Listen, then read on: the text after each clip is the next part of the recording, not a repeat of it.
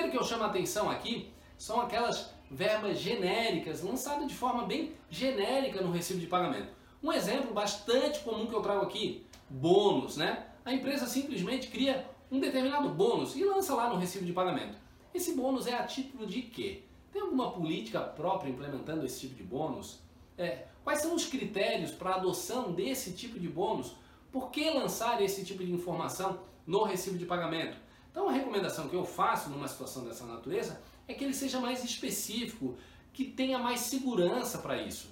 Então, digamos que você vai implementar uma política, uma premiação, uma bonificação, por exemplo, que é relacionada a Black Friday, por exemplo.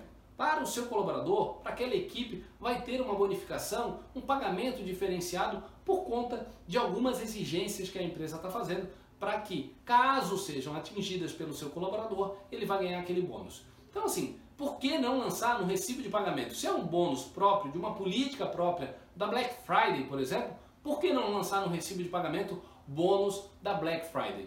Imaginem, como eu falei anteriormente, daqui a um ano esse empregado, ou não seja um empregado, um juiz que vai analisar um processo dessa natureza, saber, você conseguir explicar que aquele bônus seguia um critério próprio de uma uma política adotada pela empresa naquela ocasião específica que se referia a Black Friday. Então, quanto maior as informações, e quando eu digo maior as informações, não é para você criar ali no campo próprio um verdadeiro tratado do que se trata, mas ser mais específico nas informações que você vai estar colocando ali.